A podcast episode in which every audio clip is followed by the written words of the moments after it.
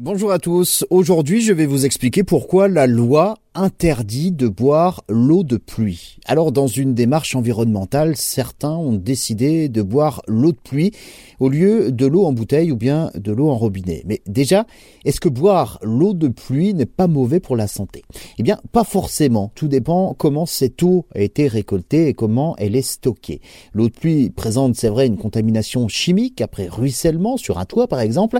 Elle présente également une contamination bactérienne ou parasitaire par son stockage dans une cuve, par exemple. Mais si la surface sur laquelle l'eau a ruisselé le contenant sont donc propres, il n'y a euh, pas de contre-indication particulière. L'idéal est de faire tester l'eau de pluie euh, dans un laboratoire pour voir si elle est potable ou non, euh, même si l'eau de pluie venant du ciel est donc différente chaque jour par définition.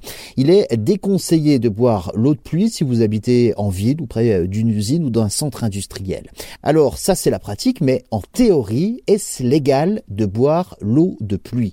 La loi dit que non, il est strictement interdit d'utiliser l'eau de pluie récupérée pour l'alimentation. Vous ne devez donc pas boire l'eau de pluie ni l'utiliser pour cuisiner ou bien laver la vaisselle. C'est l'arrêté du 21 août 2008 qui le dit.